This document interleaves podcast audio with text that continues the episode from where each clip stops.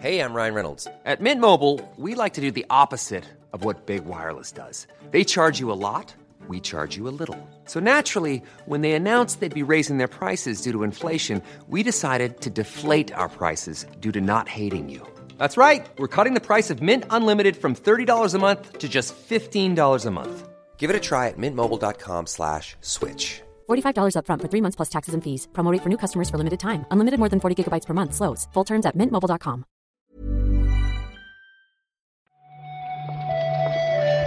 Buenos días, bienvenidas, bienvenidos a esta nueva recarga activa.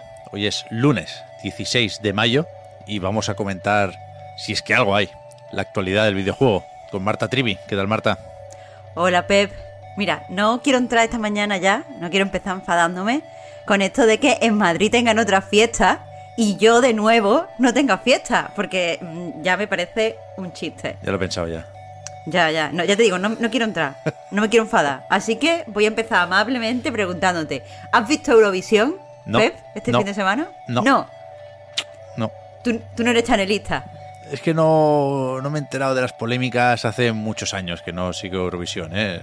No es una pose, pero es que me da completamente igual. No soy yo muy de actuaciones ni de música. ¿eh? Ya ves, yo no lo vi. No, pero claro, todo el mundo estaba hablando y dije, bueno, voy a ver la actuación de España. Y que yo, que la actuación de España, la canción es una mierda, pero no ves si está chula, ¿eh? Yo quería aquí fangirlear un rato contigo. Si me la recomiendas tú, la miro después, Marta. la comentamos mañana. Vale, me parece bien. Si mañana tampoco hay noticias, es que realmente el viernes fue un día bastante flojo en cuanto a actualidad. Y yo también traía una, una pregunta pensada para esta introducción, que era la de los pajaritos, porque cada vez leo a más gente que se da cuenta de que suenan muchos pájaros en, en tu pista de audio, Marta. Y, y parece que tenga que ser en, en la mía, ¿no? Que estoy más alejado de Barcelona. Pero no, no, en tu ventana hay siempre fiesta. Tanto los pájaros cachondos aquí, ¿eh? Te lo juro. O sea, mi, mi ojo patio es un folladero de pájaros. Lo siento mucho a la gente. Hostia, vale, vale. Pues con esa bonita imagen empezamos.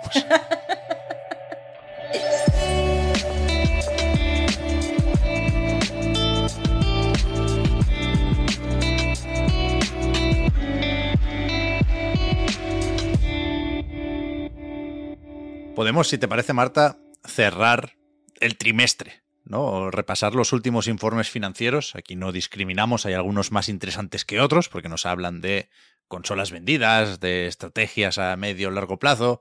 Y después está el de Square Enix, que. que bueno, no sé, lo de más o menos siempre. Final Fantasy XIV compensa un poco las ventas más bajas de lo esperado de otros juegos. Se habla de que efectivamente hubo un juicio o un jaleo legal con el pobre Yuji Naka por lo del Balan, pero no quieren hablar del tema. Y quizá lo que más ha sorprendido es que poco después de vender Crystal Dynamics y Eidos Montreal, también Square Enix Montreal, ahora dicen que aunque quieren centralizar un poco las operaciones en Tokio, que también están dispuestos a establecer y a comprar nuevos estudios. Cuidado. Respecto a lo de Balan, quizá lo más llamativo es que ya han dicho que eh, a pesar de todo esto, ellos siguen recomendando el juego con confianza y es como, bueno, eh, pues vale, eh, si os parece bien, cada uno que confía en lo que confía. Eh, pero sí, realmente lo más interesante es esto de la adquisición y de, montar nuevos estudios y tal, especialmente si, tenemos en cuenta que ya habían dicho unos días que su, su intención, su estrategia a, medio o largo plazo es invertir en, blockchain, invertir en el desarrollo de la nube, invertir en inteligencia artificial, así que entiendo que estos estudios estarán relacionados con estas ideas y no sé hasta qué punto es bueno esto. Ya, yo entiendo que hay varias cosas aquí, ¿no? Ya comentamos que hay que mantener un poco la ilusión de los inversores. No, no, no te puedes poner aquí a hablar de Crypto Crash. Y, y no sé si estos estudios se dedicarán a, a, la blockchain o si van a hacer cosas más normales, ¿no? Si, si pensamos en, en, los juegos que uno esperaría de Square Enix. Pero vaya, ya, ya nos contarán, ¿eh? Porque realmente de, hablan también de mantener los acuerdos existentes y ciertos contactos con estudios occidentales para hacerte un Outriders, un Life is Strange, todo lo que se dijo en realidad uh -huh. cuando se vendió Crystal Dynamics se repite un poco en, en, el informe. Después está el de Sega, que aprovecho aquí para hacer un pequeño paréntesis, Marta, que lo recuerdo cada X tiempo. No solemos hablar del dinero porque sabemos que nos equivocaríamos. Es decir, al pasar de miles de millones de yenes a euros o a dólares, nos equivocaremos seguro por el camino. A veces confundimos los ingresos con los beneficios. Eh, no creo que sea el, sitio, ¿no? Ni, ni, la recarga activa ni el podcast reload para comentar los dinericos. Pero sí creo que es importante dejar un poco claro eso de que parece que les va fenomenal a todas las compañías. ¿eh? Sega ha aumentado un 15,6% las ventas hasta 2,5 billions, dicen en inglés, de dólares, que, que, me da un poco igual, ¿eh? pero que efectivamente les pasa a todas eso de que eh, la cosa va mejor que antes de la pandemia, no tan tan bien como en el pico de 2020, pero sí, sí creo que es un buen momento para todas, iba a decir casi todas, porque yo creo que todas las editoras de videojuegos. Además, Sega tiene el plus de que eh, ahora vuelve a funcionar el tema del pachislot y del pachinko, que el año pasado por los confinamientos en Japón pues eh, estaba con números rojos y ahora vuelve a subir, a diferencia del tema de las recreativas, que es un negocio ya olvidado por parte de Sega y eso me da mucha pena.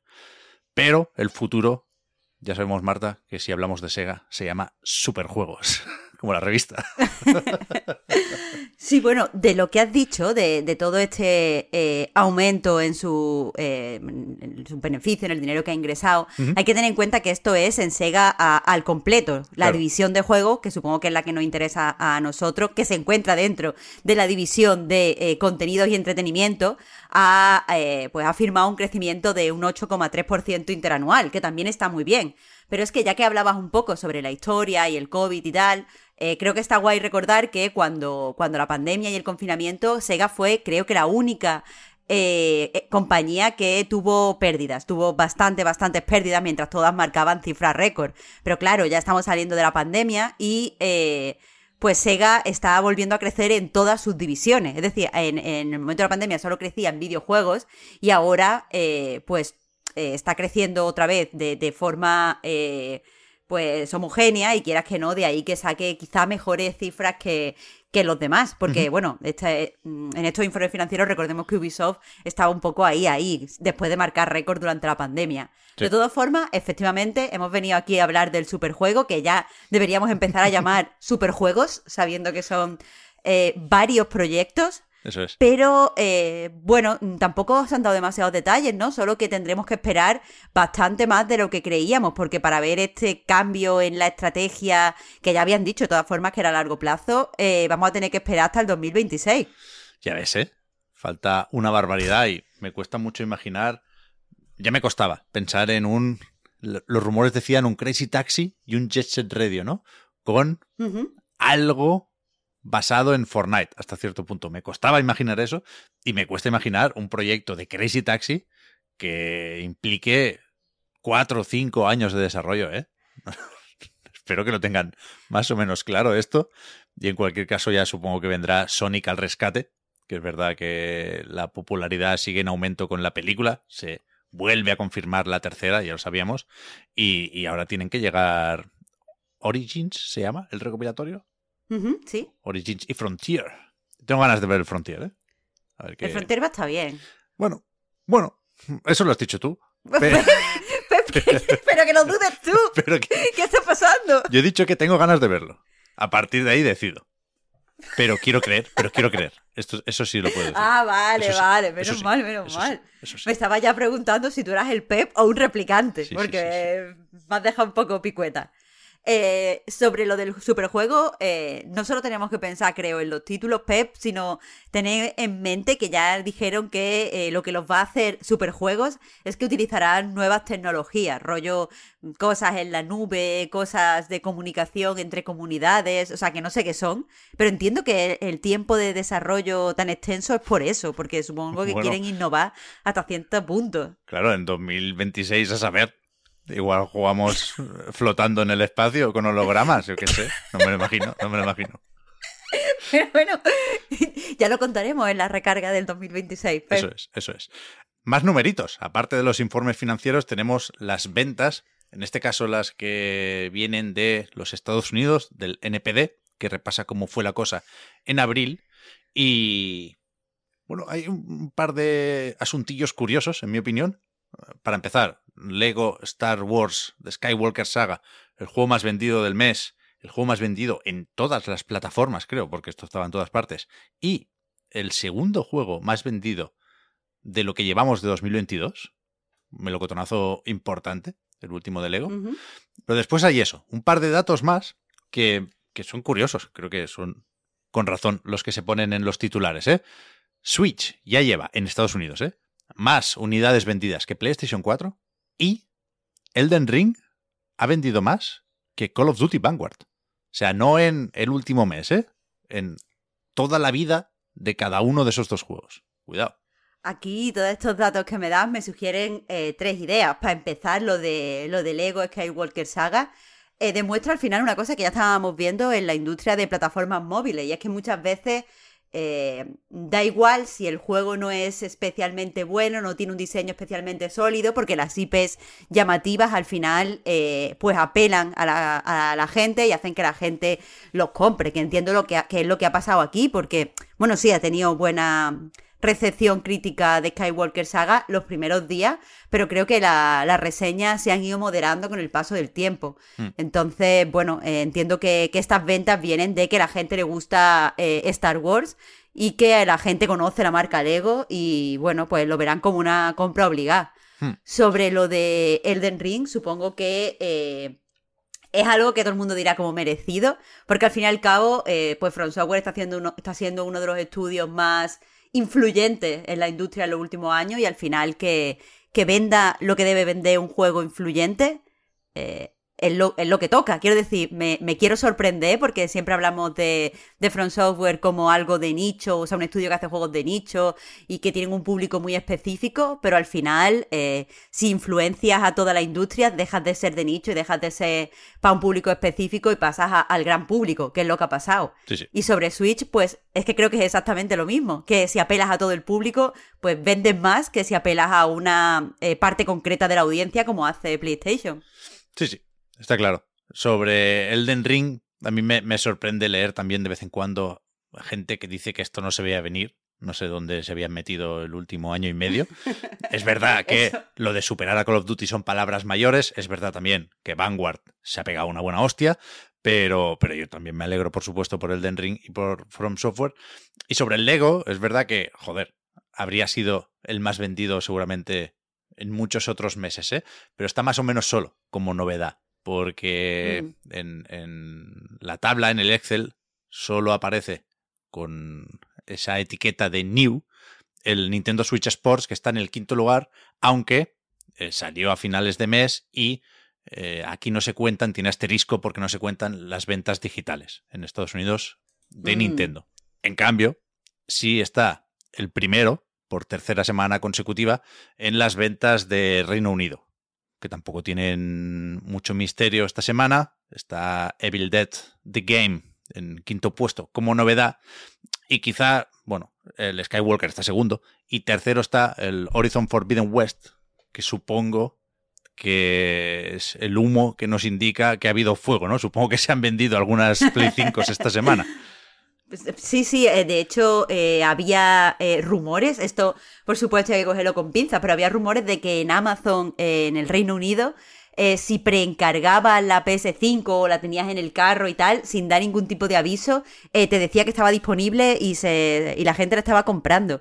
Que ya te digo, aquí la fuente es, mm, señores lo han dicho en Reddit, pero desde luego lo que tú dices, hay humo, podemos creernos que el fuego parte de aquí. Sí, sí, aunque tampoco es un gran incendio, ¿eh? porque nos dicen también en Games Industry que en total, hablamos de una semana, ¿eh? pero que juegos físicos se han vendido en esta semana solo 100.000 en Reino Unido. Uf, uf. uf. Hay que esperar al P3, hay que esperar al P3. Ya sabemos que mayo es la calma antes de la tempestad.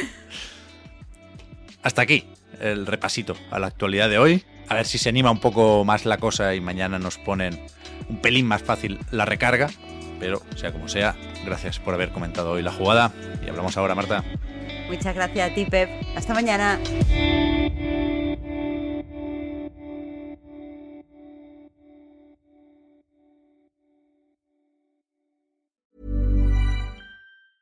Hiring for your small business? If you're not looking for professionals on LinkedIn, you're looking in the wrong place. That's like looking for your car keys in a fish tank. LinkedIn helps you hire professionals you can't find anywhere else, even those who aren't actively searching for a new job but might be open to the perfect role. In a given month, over 70% of LinkedIn users don't even visit other leading job sites. So start looking in the right place. With LinkedIn, you can hire professionals like a professional. Post your free job on linkedin.com slash people today. Ryan Reynolds here from Mint Mobile. With the price of just about everything going up during inflation, we thought we'd bring our prices down. So to help us, we brought in a reverse auctioneer, which is apparently a thing. Mint Mobile unlimited premium wireless. Ready to get 30, 30, bit to get 30, bit to get 20, 20, 20, bit to get 20, 20, bit to get 15, 15, 15, 15 just 15 bucks a month. So, Give it a try at mintmobile.com slash switch. $45 upfront for three months plus taxes and fees. Promo rate for new customers for limited time. Unlimited more than 40 gigabytes per month. Slows. Full terms at mintmobile.com.